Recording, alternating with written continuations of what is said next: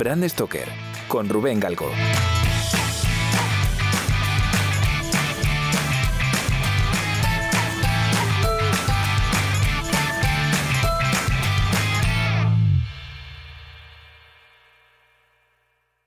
Hola, ¿qué tal? Muy buenas amigas y amigos de Brand Stoker. Bienvenidos una semana más a un nuevo episodio en el que vamos a conocer un poquito mejor a una de las últimas incorporaciones que ha tenido la Asociación Española de Branding, AEBRAND. Por eso esta semana tengo ahora mismo delante de mí en el ordenador a Pilar Domínguez y Juan Gavilán, cofundadores y socios directores creativos y estrategia respectivamente de Mandarina Brand Society. ¿Qué tal, chicos? Bienvenidos a Brand Stoker. ¿Qué tal? Muy bien. Pues enca encantados de estar aquí contigo y de pasar este test riguroso. ah, sí, estás chupado. Un dolor, ¿no? Bueno, vamos un poco al meollo del asunto y contadme un poquito cómo os conocéis, cómo, cómo nace y cuáles son los primeros pasos que disteis en Mandarina Brand Society. Pues mira, eh, Pilar y yo nos conocimos hace más o menos unos 25 años o algo así aproximadamente, más o menos. Y en un inicio estuvimos compartiendo espacio. Eh, eh, en esa época vamos, tenían, teníamos un estudio, digamos, pequeño, medio freelance y tal. Compartíamos espacio y enseguida, bueno, montamos Mandarina Creativos, que es la empresa que tuvimos en una primera etapa, durante más de 10 años. Somos una empresa, digamos, tenía una estructura diferente a la que tenemos ahora y hace unos eh, aproximadamente unos cuatro o cinco años eh, emprendimos esta aventura de Mandarina Brand Society eh, dándole un giro un poco diferente al estudio. ¿no? Y bueno, la verdad es que como empresa las cosas siempre pasan por casualidad, ¿no? Y Pilar y yo nos conocimos por casualidad buscando, o sea, en la primera época cada uno buscaba un espacio donde montar el estudio y tal, porque estábamos en sitios eh, diferentes y tal, y, bueno, una casualidad de, la vida, pues dimos, fuimos a una reunión de estas un poco locas y absurdas con un montón de gente. Salimos los dos de allí asustados, ¿no? Sin conocernos y dijimos, oye, mira, nos caímos bien, tomamos un café y hasta hoy, ¿no? Oye, lo de mandarina me llama mucho la atención. ¿Por qué este naming? Porque normalmente siempre pues intentamos buscar, digo un poco en general, ¿no? Las agencias intentamos buscar pues nombres más ingleses, ¿no? Como más así de corporaciones, no sé, más, más rimbombantes, ¿no? Pero lo de mandarina, joder, me ha parecido un nombre muy fresquito, no sé, me llama mucho la atención. ¿Cómo, cómo nace este naming? Esa, pregunta siempre la hacen. Sí, y la verdad que, es el, anti-naming, el antiproceso de naming. pues porque eh, fue un amigo, estábamos ahí en, proceso de, bueno, cómo nos llamamos, tal, y un amigo se fue de viaje a Italia y, nos trajo un packaging de un refresco, bueno, una botella de un refresco de, de mandarina que le pareció que nos iba a encantar porque tenía un diseño, un diseño muy chulo y cuando lo vimos dijimos, oye, mandarina, oye, pues suena súper bien, pues venga, mandarina, o sea, el antinaming total. No, hay ningún proceso sesudo detrás eh, eh, de los que recomendamos a todos nuestros clientes y, bueno, y así estamos con, con, ese nombre desde entonces porque sí que nos pareció, pues eso, que era un poco loco dentro del sector, que no tenía ningún tipo de, de aspiración ni, ni de grandilocuencia y que sonaba fresquito y y así, así estamos. Sí, ya, no nos hemos podido desprender de ella. Le hemos cambiado los apellidos en alguna ocasión, pero seguimos siendo mandarina. Sí, sí. Jolín, pero eso también es original, porque normalmente siempre pues ponemos consultants, o branding, o agencia, o estudio. Pero lo de Society también mola. Sí, lo, pensamos, lo del Society lo pensamos porque nos molaba un poco el concepto este de de, eh, de, buscar clientes que quisieran ser de este club, ¿no? De alguna forma, de, compartir y de entender una forma de trabajar y de ver los proyectos y, de hacer un poco eh, piña, tribu, llámalo X, ¿no? Pero eh, sí de, seleccionar un poco con quién trabajamos, sobre todo por nuestra parte. No, no, pues desde luego que queda súper redondito, nunca mejor dicho. Oye, contadme una cosa, porque seguramente hay ahora mismo gente que esté buscando eh, bueno, pues una agencia, una consultora de marca, ¿no? Y que esté escuchando este podcast y, necesiten ayuda con, esa gestión de, su marca o con la creación de su propia marca, ¿no? Eh, contadme un poco cuál es esa diferenciación, cuál es ese propósito de empresa que tenéis, esa filosofía que puede diferenciar a, Mandarina Brand Society de otras empresas que, se dedican al branding. Pues eh, bueno, yo creo que simplemente por el hecho de enfocar los proyectos desde, esta disciplina como es el branding, el principal objetivo y el principal propósito que tenemos siempre es eh, ayudar a nuestros clientes a que sus marcas sean más competitivas, eh, ganen en preferencia, pero hay algo que creo que es como un plus a todo eso y es que creo que tenemos una una mm, diferencialidad en ese sentido de, poder construir eh, universos eh, visuales, verbales, los relatos que, hacemos después del proceso de estrategia tienen como una búsqueda de una belleza singular, de una belleza auténtica que, que, creemos que todas las marcas esconden de alguna manera y que intentamos sacar a flote siempre en los proyectos. ¿no? Como eh, bueno, eh, todos tenemos nuestra parte fea, pero intentamos siempre sacar esa parte guapa, bonita y, elevarla de alguna manera, ¿no? Y creo que es algo que, además dedicándonos al sector eh, del turismo, pues siempre nos distingue un poco en los proyectos que hacemos. Y a nivel interno, ¿cómo estáis organizados? Es decir, ¿tenéis departamentos? Eh, ¿Formáis una estructura lineal? Eh, o no sé si tenéis una red de colaboradores. ¿Cómo, cómo, cómo os lo montáis? Em, venimos de, una etapa anterior donde sí que teníamos quizá una estructura un poco, ya no piramidal, pero sí por departamentos, ¿vale? También éramos más, es verdad. Pero a día de hoy tenemos una estructura em, mucho más pequeña, porque además es, la que nos gusta y la que queremos. No, no tenemos intención ni ganas de crecer, porque ya en la etapa anterior, bueno, sí que, sí que fuimos una estructura más grande y apostamos por un equipo más pequeño y con una estructura más horizontal. Evidentemente, em, o sea, nos gusta fomentar el trabajo en equipo dentro de, de lo complejo que a veces es, Em, pero, pero bueno, al final cada persona de manera independiente es súper importante, ¿no? Es una pieza y un engranaje vital en el equipo y, y todos eh, al final funciona por, por cada una de las piezas, ¿no? Es una estructura horizontal, pero todo el mundo hace cosas, digamos, eh, diferentes que, que, nos hace crecer como grupo, ¿no? Y bueno, al final es la estructura que nos, que nos gusta y con la que confiamos y, nos creemos que sacamos mejor los proyectos adelante porque estamos también un poco, hacemos un poco más de piña y estamos más comunicados entre nosotros. Y cada proyecto, no todos, pero gran mayoría de los proyectos que hacemos, cuando digamos ya no son eh, tareas o evolutivos dentro de algunos proyectos, ¿no?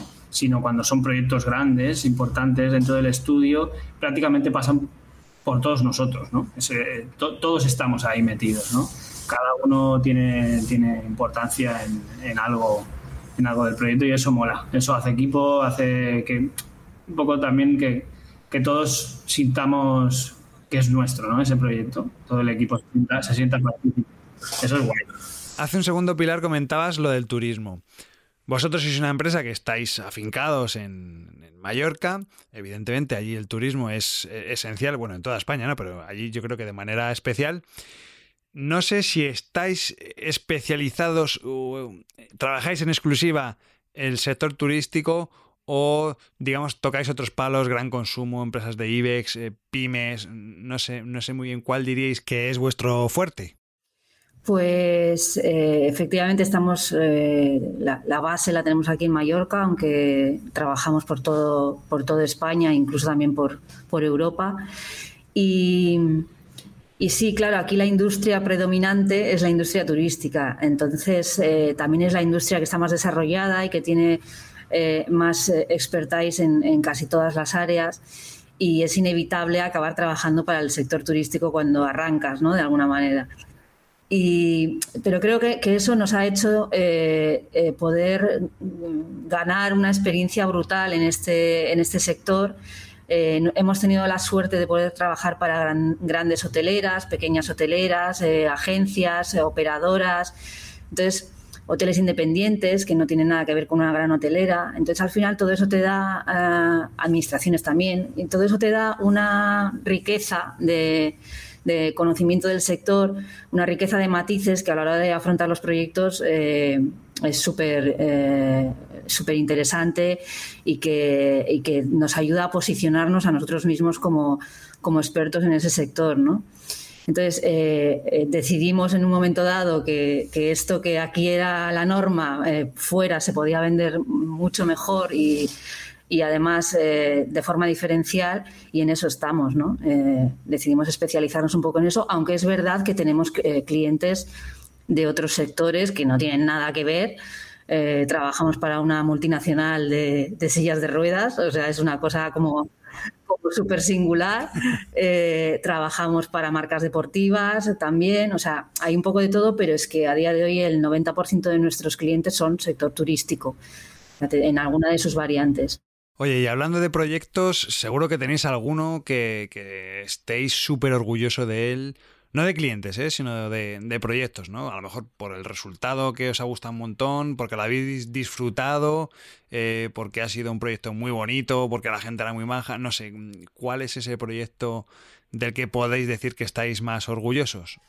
Sí, aquí, aquí es difícil, la verdad, tomar un proyecto, solo un proyecto, ¿no?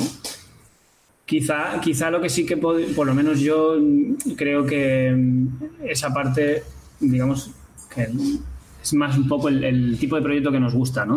Con el que más nos sentimos cómodos, con el que disfrutamos más y con realmente con el que buscamos, ¿no? Y lo vimos con mucha pasión, son proyectos que normalmente suelen ser o creación, o sea, crear marcas nuevas o hacer un rebranding con todo lo que conlleva ello, ¿no?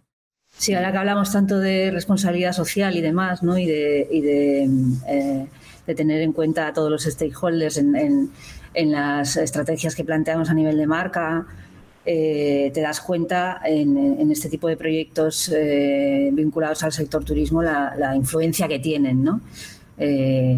Eh, son, muchos de ellos son proyectos gestionados por familias en el sector hotelero nacional.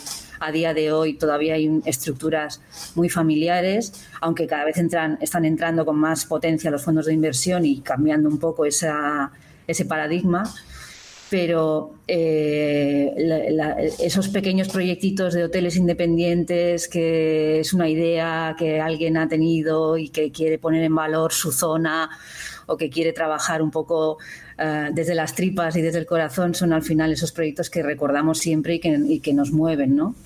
Eh, buscamos un poco esos proyectos que tienen un poco de alma detrás, ¿no? Y, y es un poco esos los que nos gusta destacar siempre.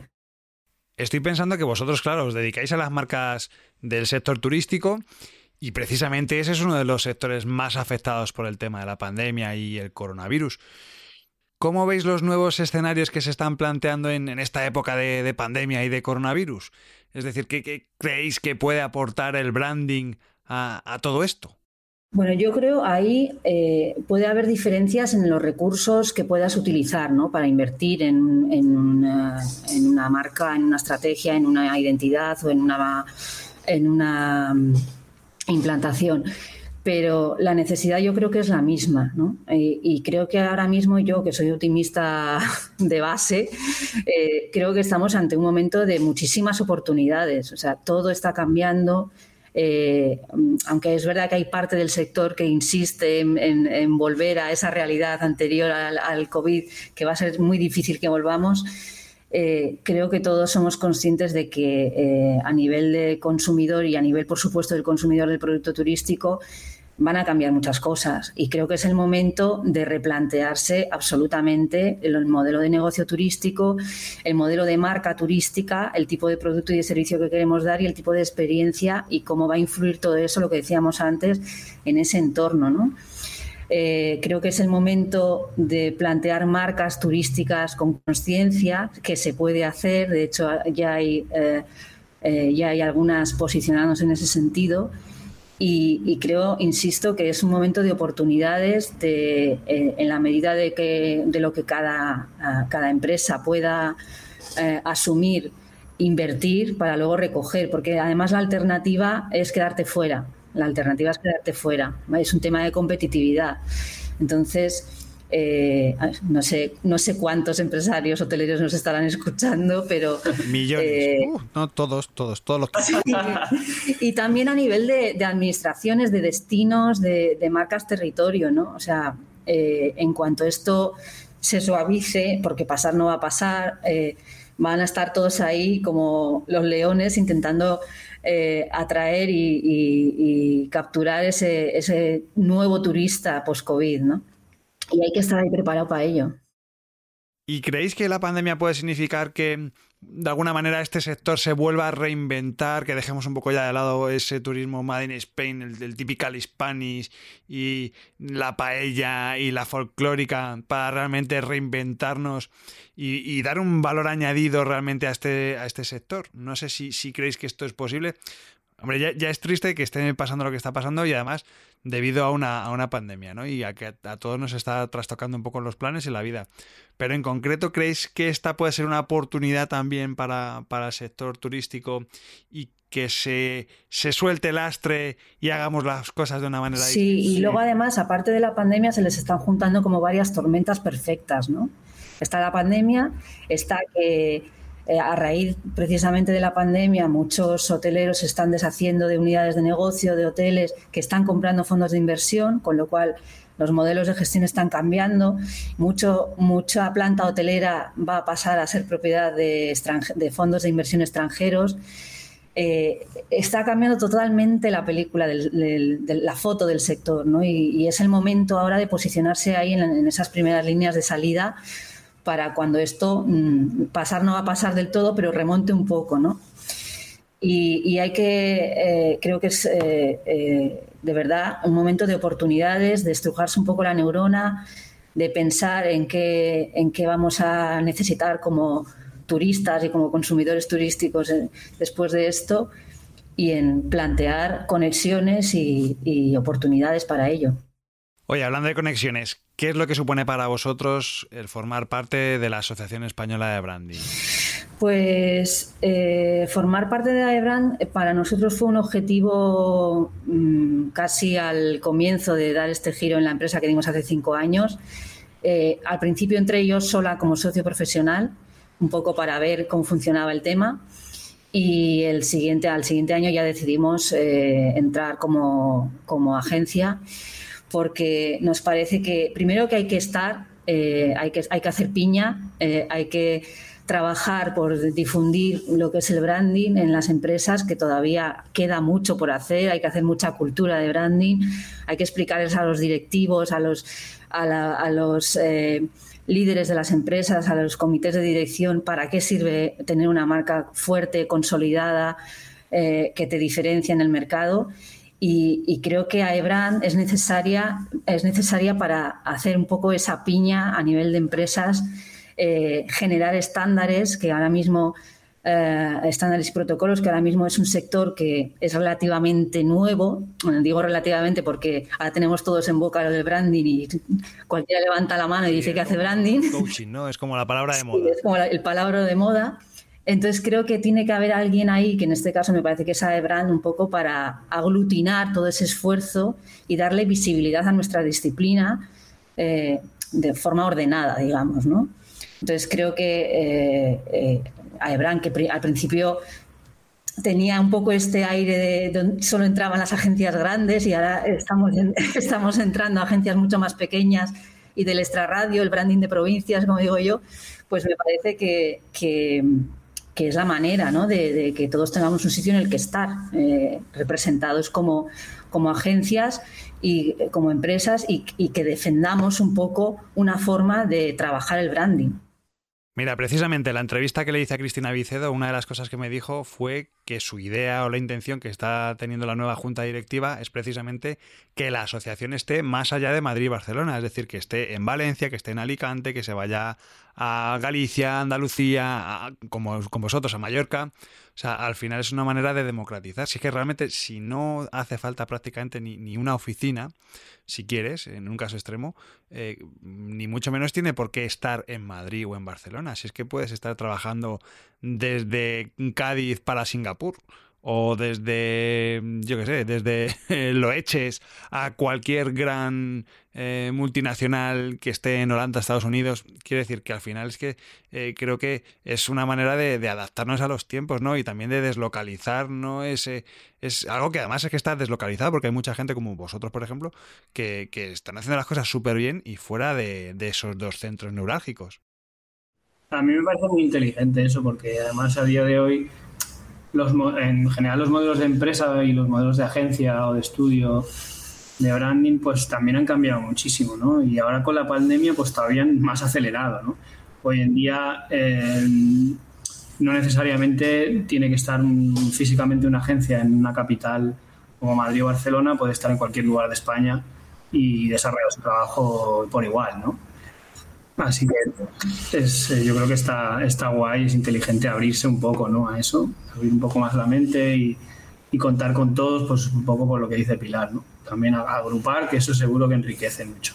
También creo que va a ser eh, interesante ver cómo eh, después de estos espero que se fomenten también las, las colaboraciones, las, la, cooperación también entre las agencias, ¿no? que a veces era, es un poco como hasta aquí y de aquí no pasas y tal, ¿no? Es eh, siempre con esos miedos de compartir, ¿no? Y creo que, que, esta crisis nos va a obligar de alguna forma a, colaborar y a trabajar juntos a veces porque no puedes tener toda la estructura a lo mejor que quisieras de, interna y tienes que contar con gente para apoyarte para hacer determinados proyectos y creo que eso mm, va a hacer que los proyectos sean más ricos y mejores, ¿no? Y creo que eh, yo ya te digo, soy optimista, pero creo que todos son oportunidades para hacer cosas a mejor.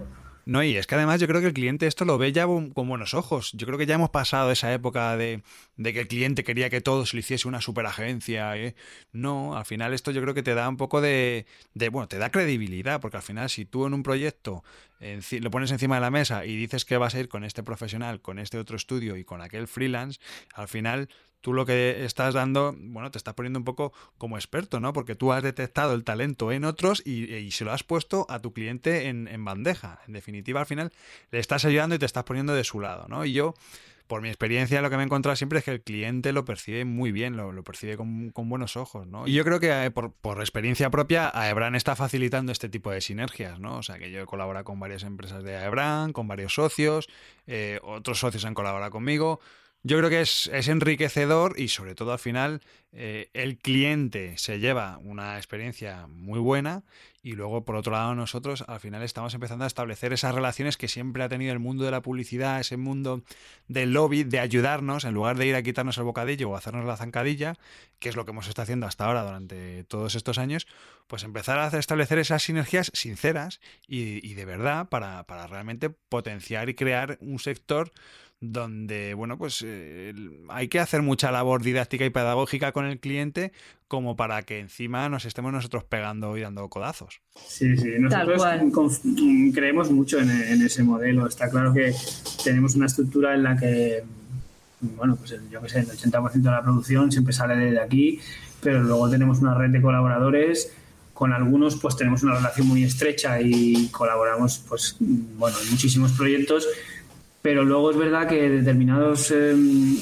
pues, eh, servicios o tal de, las que hacemos nos encanta pues, pues decidir con qué proyecto encaja mejor un colaborador o otro, ¿no? Y buscar aquel colaborador que, que creas que el proyecto se va a enriquecer de verdad y no por el hecho de lo que tú dices de que económicamente te vaya a venir bien trabajar con este o el otro o el de la moto y, hacerlo con el que con el que de verdad crees que el proyecto va a ser mejor, va a quedar mejor y, se va a enriquecer más, ¿no? Y eso es guay. Y además nos, nos encanta luego, nos encanta, lo hacemos y confiamos en ello. Y además sale bien y el, el cliente está contento y es en ser transparentes.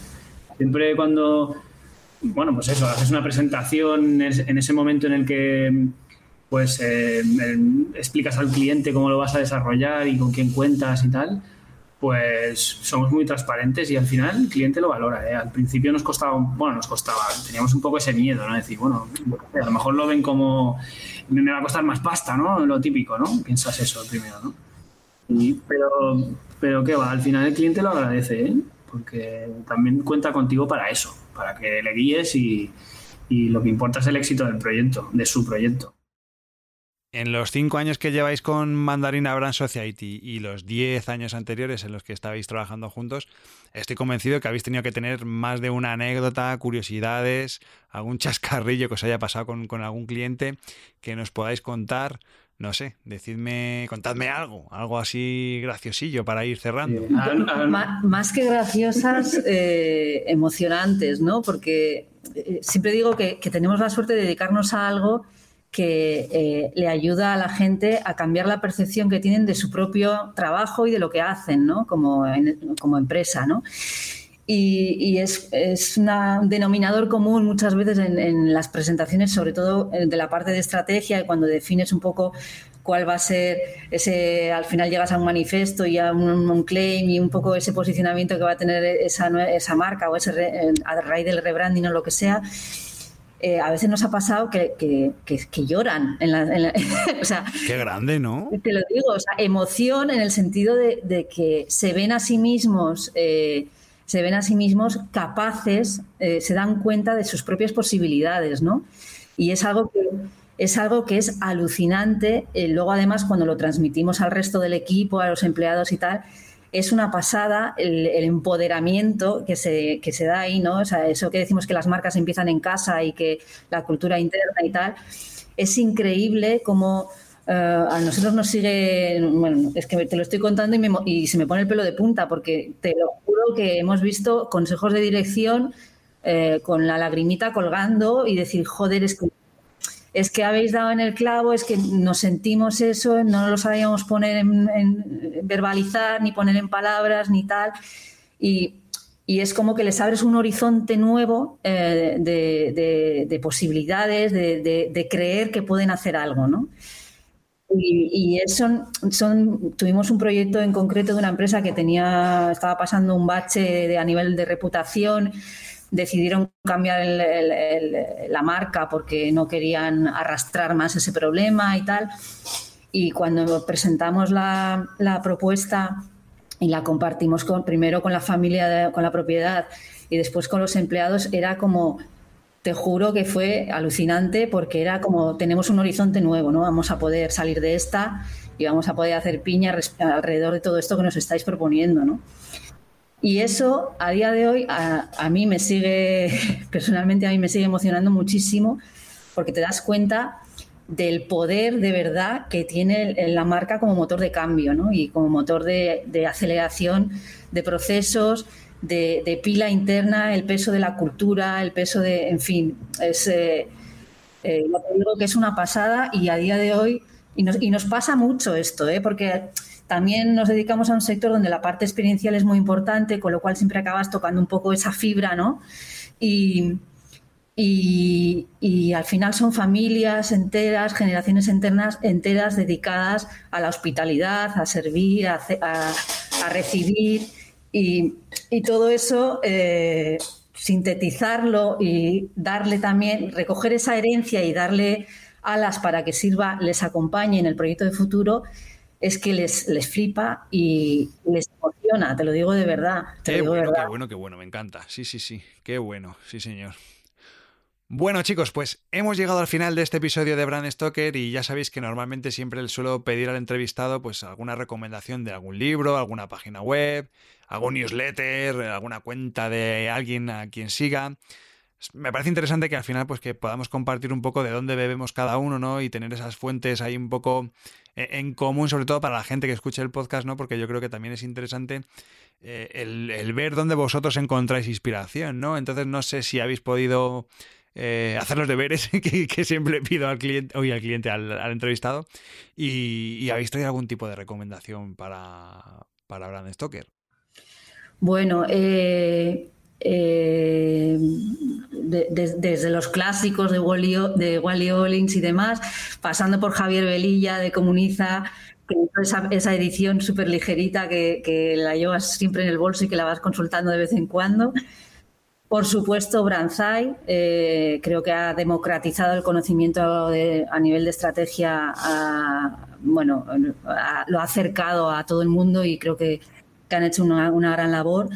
Eh, comuniza también, me parece que, generan un contenido eh, técnico muy bueno eh, Brandemia.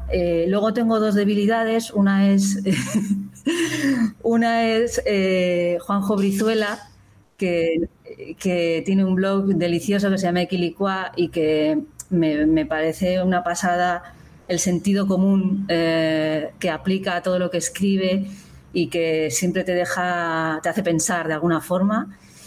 Y Calvo con Barba, que aunque no es estrictamente eh, de branding, pero también le tengo que reconocer una gran habilidad, que es la de poner en, en, expresiones muy sencillas conceptos complejos, ¿no? que al final creo que también está haciendo mucho por divulgar temas de branding y de marketing que de otra manera se quedan en el tintero. Y respecto a libros, eh, más que de branding, eh, a mí personalmente me gusta leer, últimamente me ha dado mucho por los ensayos, porque creo que necesitamos, eh, más en esta profesión, como tener una foto eh, de lo que está pasando a nivel global, ¿no?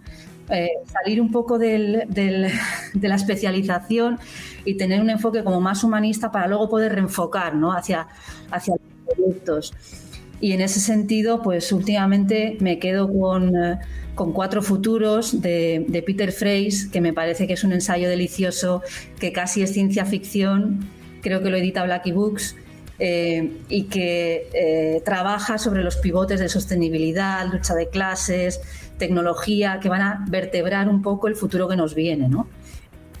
Eh, yo te lo recomiendo porque se lee además súper fácil y te da muchas pistas para, para luego aplicar ¿no? en, en los proyectos, en entender un poco el mundo que nos rodea, que creo que es básico en el trabajo que hacemos. Y también te recomiendo eh, Manual para vivir en la era de la incertidumbre de Gary Walker. ¡Ostras! Que está escrito hace dos años, o, tres ya casi, pero que me parece que, hay que leerlo porque tiene muchas claves a nivel global. Él, ha vivido mucho, bueno, creo que es eh, su madre es estadounidense, era estadounidense, ha vivido mucho tiempo en Estados Unidos y desde ese prisma eh, el análisis que hace de, la realidad económica, social, política, global es brutal. Y tengo pendiente en defensa de la ilustración de, de, que creo que también me gustará, pero ahí lo tengo en, la mesita de noche. Jolín, qué bien, qué, qué de cuánta recomendación. Sí. Bueno, pues Pilar Domínguez, Juan Gavilán, socios y fundadores de Mandarina Brand Society. Bueno, muchísimas gracias por venir a Brand Stoker, muchísimas gracias por esta charla tan, tan rica ¿no? y tan, tan interesante, ¿no? porque eh, además de, conocer un poquito más a vuestra empresa, pues también hemos conocido un poquito mejor cómo está el sector del turismo ¿no? y sobre todo de esas pequeñas empresas que como que no cuentan, ¿no? que siempre nos fijamos en estas grandes marcas, ¿no? estas grandes cadenas hoteleras ¿no? y al final pues este tipo de empresitas eh, también constituyen ese tejido turístico español. Y, nada más, que, lo he dicho, un placer. Y, Igualmente, muchas gracias por la oportunidad y por el rato de la charleta, que siempre va guay, y por conocernos un poquito. y a ver si nos vemos pronto. Sí, sí, seguro. Y unas, unas cervezas o algo, a ver. Hoy sí, por favor, por favor. Muchísimas gracias, chicos. A ti, un saludo. Venga, chao.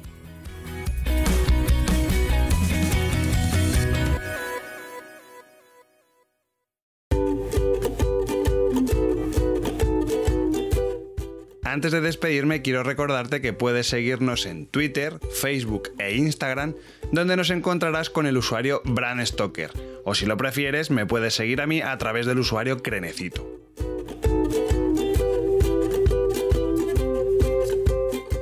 Este podcast es una iniciativa de Brand Stoker, el estudio especializado en creación y gestión de marcas de Rubén Galgo. Si lideras una empresa o eres la persona responsable de crear o rediseñar la marca de tu compañía, no dudes en ponerte en contacto con nosotros. Búscanos en nuestra web, brandstoker.com.